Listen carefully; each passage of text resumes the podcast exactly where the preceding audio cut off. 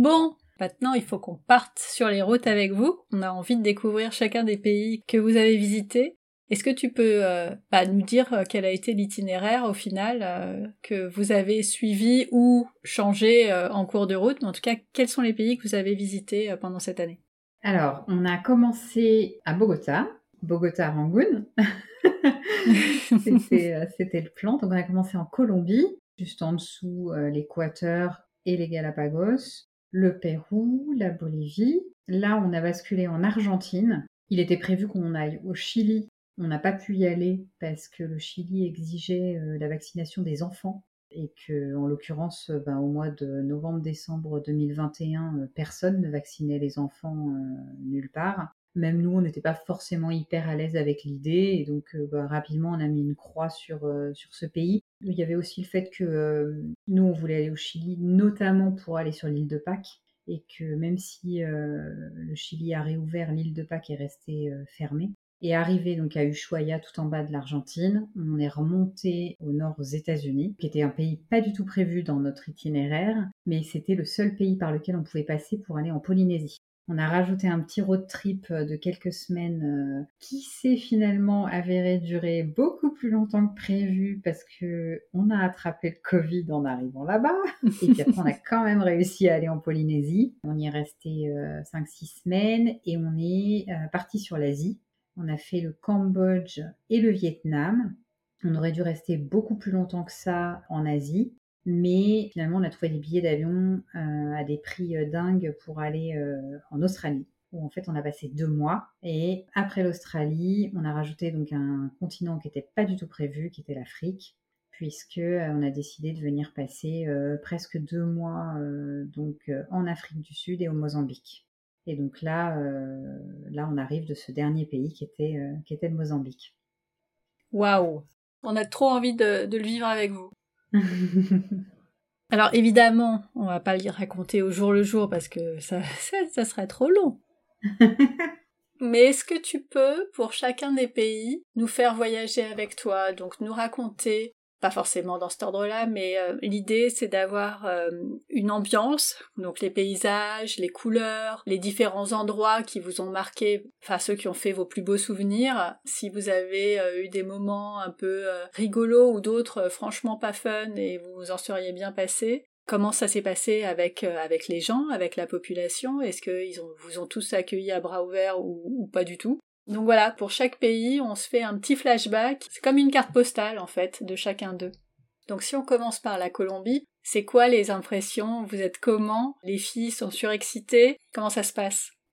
Alors la Colombie en plus c'était très particulier parce qu'il euh, y avait des événements euh, politiques euh, majeurs juste avant qu'on ne parte. Et bah, nous on avait déjà nos billets d'avion, on devait partir à Bogota et tout le monde nous disait non mais là c'est n'importe quoi, c'est inconscient de partir dans ce pays.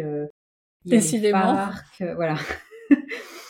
Et c'est vrai que, bon, c'est pas qu'on était inconscient, mais on se disait, euh, oui, bah après, on fera attention, on va pas aller n'importe où, évidemment, avec les enfants. Et donc, on arrive à Bogota. Bogota, je, pense que par ailleurs, c'est quand même pas la ville qui représente le mieux euh, la Colombie, comme souvent dans les capitales d'ailleurs.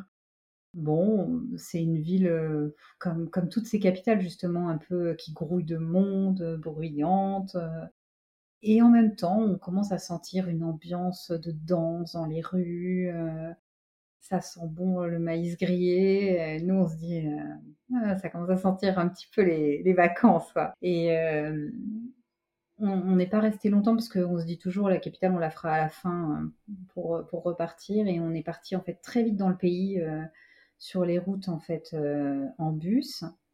Et dès qu'on a commencé le road trip, on s'est dit, non mais ce pays, on, on va l'adorer quoi d'entendre parler euh, espagnol. Euh, les gens étaient mais super gentils. C'était impressionnant. En plus, on arrivait avec nos deux petites têtes blondes. Donc, elles faisaient sensation euh, partout. tout le monde était vraiment sympa, bienveillant pour nous aider. Il est où votre hôtel? Bah attends, je vais te porter ton sac. Ah oui, sympa.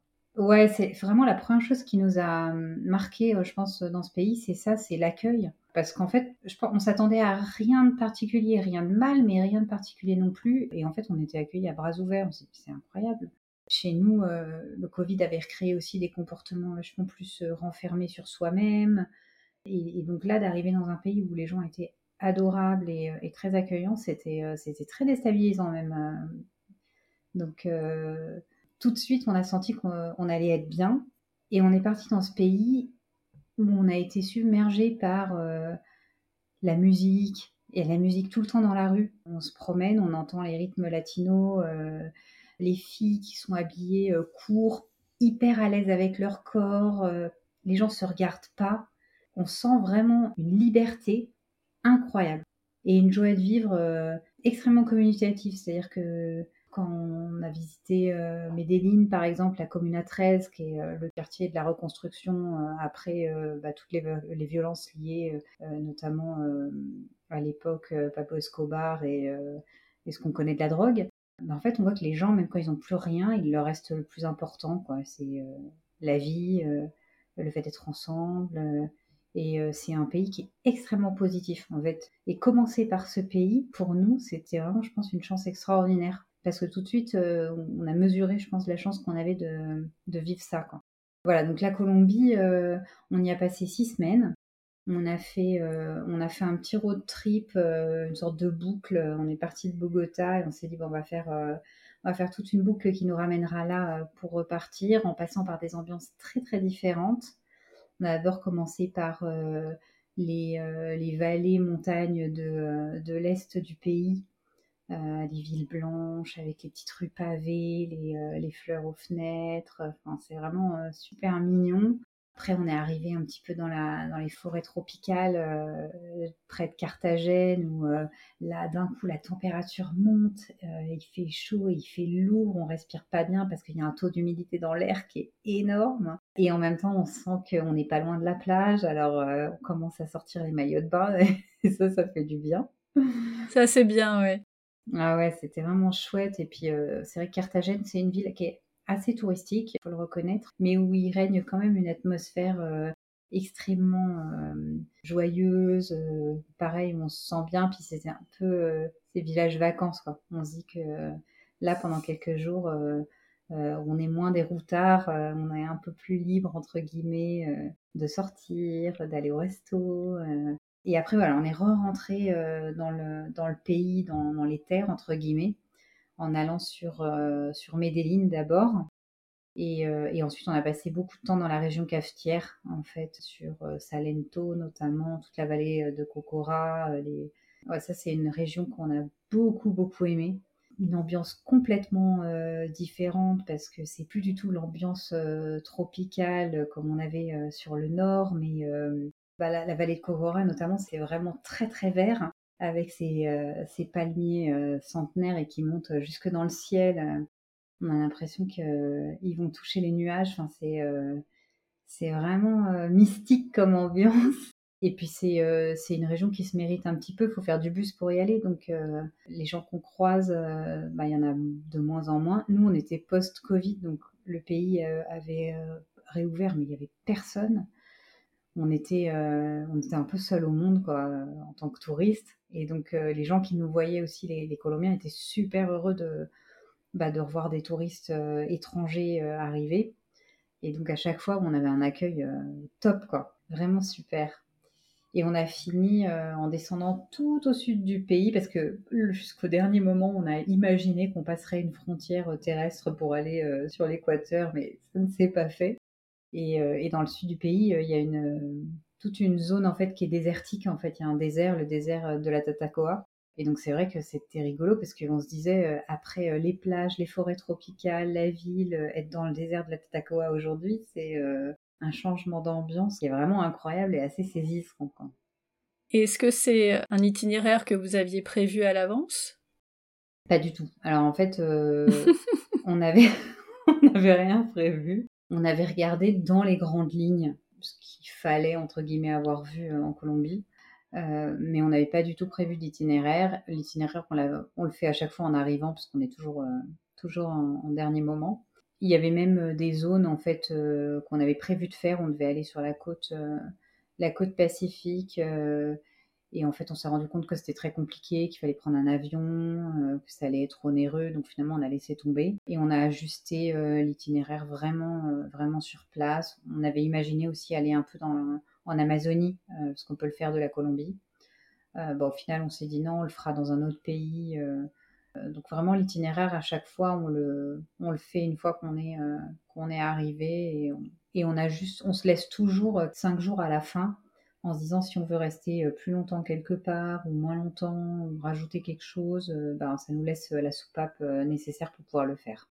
Et du coup, même en étant en dernière minute, bah, comment vous faites votre choix? Est-ce que c'est en parlant avec les gens? Est-ce que c'est en cherchant J'imagine que la base, c'est de chercher en ligne ce que vous pouvez trouver. Mais qu'est-ce qui vous fait acter une, euh, un endroit plutôt qu'un autre? Bah, Souvent, euh, c'est beaucoup par les recherches Internet, je dirais. Parce que euh, bah, on se rend compte quand on parle avec les gens sur place qui connaissent pas leur pays, on est malgré tout dans des ah. pays assez pauvres et que bah, eux ils connaissent pas en fait euh, les régions au-delà des, leurs. C'est rare hein, qu'on nous ait conseillé vraiment des lieux euh, dans un pays euh, au-delà de la région. Quoi. Je trouve qu'aujourd'hui on a quand même la chance d'avoir une richesse d'informations partout disponible. Ça permet de construire quelque chose qui nous ressemble et puis après qu'on peut évidemment évidemment moduler. Quoi. Après c'est pas toujours évident de savoir si ça te plaira autant que ça fait partie des, risques. oui, c'est sûr. Vous avez choisi essentiellement des transports en commun. Comment ça s'est fait sur place? En Colombie, on a, on a utilisé uniquement des transports en commun, uniquement du bus. On voulait vraiment limiter le nombre d'avions, ça c'était la première chose, même si malheureusement à l'échelle du voyage ça n'aura pas été euh, totalement le cas.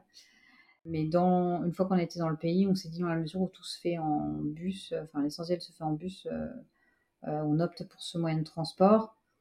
Je pense qu'on est assez euh, adaptable parce que pour le coup, euh, j'ai trouvé que c'était assez facile.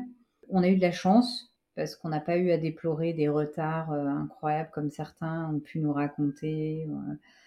Donc finalement, en prenant pas mal de bus de nuit et quelques bus en journée, parce que parfois on y coupe pas malgré tout, ça s'avère être le moyen de transport le, plus, le plus pratique pour aller d'un endroit à, un autre.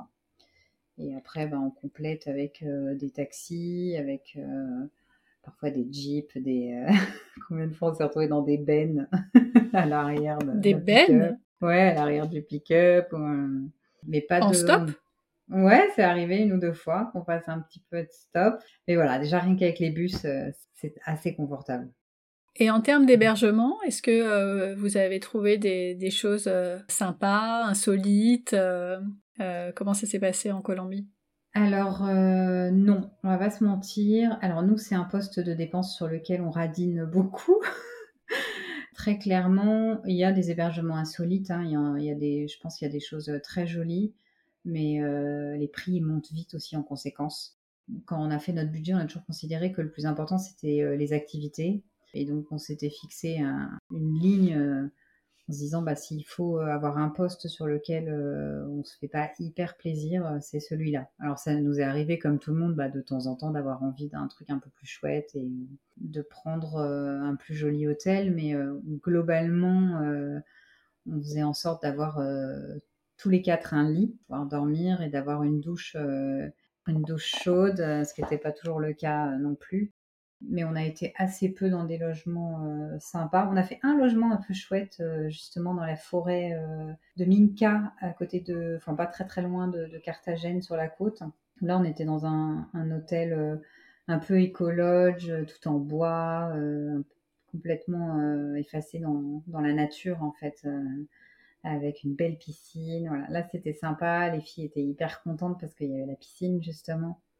Mais, euh, mais c'est vrai que globalement, ça a été, euh, ça a été assez rare. Et en plus, c'est un voyage, la Colombie, sur lequel on a quand même bougé beaucoup. Et donc, a fortiori, quand tu restes seulement une nuit quelque part ou deux et que dans la journée, tu es en vadrouille, voilà, on n'a jamais jugé hyper utile d'investir euh, sur, sur le logement. Est-ce qu'il y a eu des coups de cœur dans ce pays, des endroits vraiment hyper chouettes où vous retourneriez volontiers? Et tu disais que le budget, vous le, vous l'utilisiez surtout pour les activités. C'était quoi les super activités que vous avez fait en Colombie vous avez fait Alors, euh, la Colombie, c'est le mot, c'est un peu le contre-exemple parce que c'est un pays où on peut faire plein de choses en fait qui sont pas payantes. Alors déjà, je pense que la région qui nous a le plus euh, fait vibrer, c'est la région de la, toute la région cafetière Salento, Guatapé. Il y a, d'autres villes que nous, on n'a pas fait faute de temps, mais qui mériteraient vraiment justement qu'on y retourne et qu'on y passe encore un peu plus de temps. Ça, c'est vraiment, ça nous a beaucoup plu parce que c'était des paysages qui nous ont un peu euh, surpris et, euh, et qu'on n'a pas forcément vu ailleurs dans d'autres pays. Et après, dans les activités, bah, c'est vraiment très nature la Colombie. Donc, euh, en Colombie, on a fait beaucoup de rando. Je dirais que c'est l'essentiel de, ce qu'on a fait dans le pays. Assez peu finalement de visites, un petit peu de musées quand on était dans les grandes villes mais finalement on y reste à l'échelle du temps qu'on a passé dans le pays, euh, ça reste assez marginal en fait. Euh. et euh, ouais, on a fait essentiellement de la rando en fait. Et, c'est dans des parcs qui sont à chaque fois gratuits en entrée libre, donc pas du tout significatif, je trouve, comme, dépense. Quel serait le, parc sur lequel tu, conseillerais de ne pas faire l'impasse si on va en Colombie? Quel est l'endroit où il faut absolument aller? Bah, La vallée de la Cocora, là justement, à Salento, euh, c'est vraiment un très très bel endroit, très singulier. Ces palmiers de cire qui montent, euh, qui montent dans le ciel, euh, dans les nuages, c'est vraiment très très beau. Et puis je trouve que ça peut se faire avec des enfants d'un peu tous les âges, c'est-à-dire que nous les nôtres, bon, elles sont pas bien grandes, mais globalement elles marchent quand même. en tout cas, c'est des marcheuses. Sans trop râler. Ouais, sans trop râler. Franchement, elles sont plutôt mignonnes. Mais même avec des enfants un peu plus jeunes, tu peux le faire. Alors, tu fais pas forcément la même boucle et euh, tu fais pas exactement la même rando, mais tu peux te balader, en profiter tout autant. C'est justement, ça se prête vraiment très très bien à, profiter. Il y a les, les exploitations de café qu'on peut visiter. Alors, avec les enfants, c'est génial parce que bah, ils vont ramasser les grains de café, on leur explique comment c'est fabriqué. C'est hyper hyper ludique et, concret.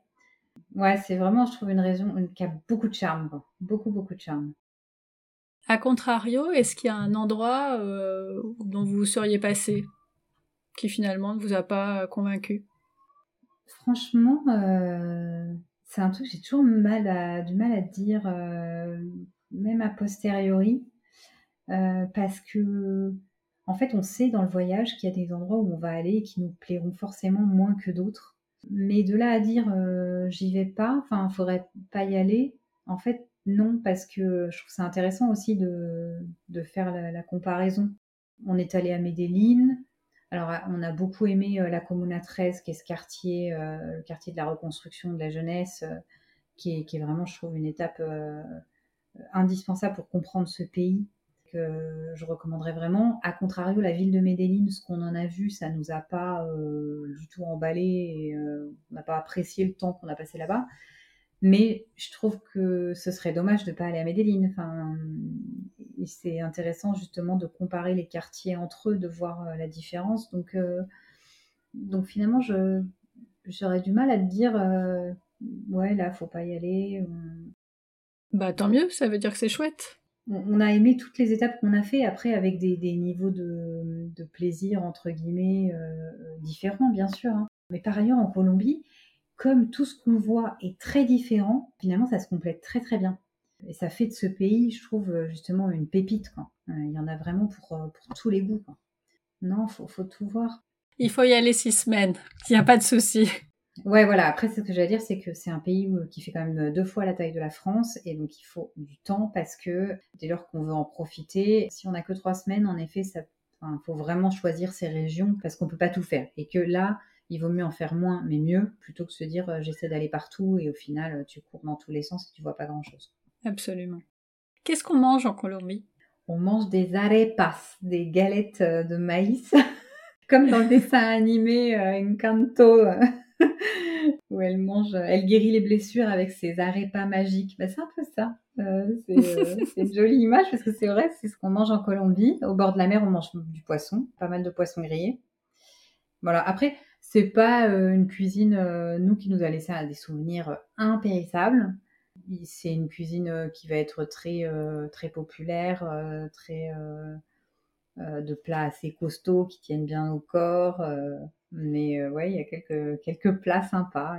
C'est vrai que les arepas, c'est vraiment le truc le plus typique que tu manges là-bas. Et c'est chouette d'en acheter dans la rue avec du maïs grillé et de manger ça comme ça avec les gens qui dansent derrière c'est assez typique de, la Colombie. C'est une belle image. À quel moment vous vous dites, ok, on a fait le tour de la Colombie, ou en tout cas euh, du temps qu'on avait envie d'y passer, et on va passer au prochain pays? Bah, En fait, on s'était fixé une ligne qui était de se dire, globalement, on voulait faire une 11-12 pays, et donc on s'était dit, si on déborde sur des pays, bah, ça laissera moins de temps forcément pour, euh, pour après. Et on savait aussi qu'en janvier, on devait aller en Polynésie, parce que pour le coup, c'est un des seuls trucs qu'on avait, euh, qu'on avait anticipé dans les hébergements. Donc comme avant la Polynésie, il y avait euh, 4, ou 5 pays, on se disait, on peut pas se permettre de trop déborder. De 5 semaines, on a étendu à une sixième semaine. Et, euh, en fait, après, on s'est dit, bah non, il faut six semaines, c'est le max qu'on puisse passer en Colombie. Après, il faut continuer. Puis je pense qu'on était aussi au début du voyage et on se disait, euh, là, on adore, on est hyper bien, mais euh, en fait, dans tous les pays, on va être hyper bien. Dans tous les pays, on va avoir envie de faire ça. Euh, il y a de grandes chances. Donc non, bah tant pis. Enfin, comme je disais tout à l'heure, on peut pas tout voir d'un pays. De toute façon, même en, même en ayant sept semaines, huit semaines, on verrait pas tout et il y aurait toujours des choses qui nous frustreraient. Donc tant pis. Hein. Et donc, euh, donc voilà, donc on s'est donné assez euh, vite le truc de six semaines et, euh, et on s'est dit bah après il faut switcher, il faut passer sur l'Équateur, qui était la destination suivante et en particulier sur les Galapagos.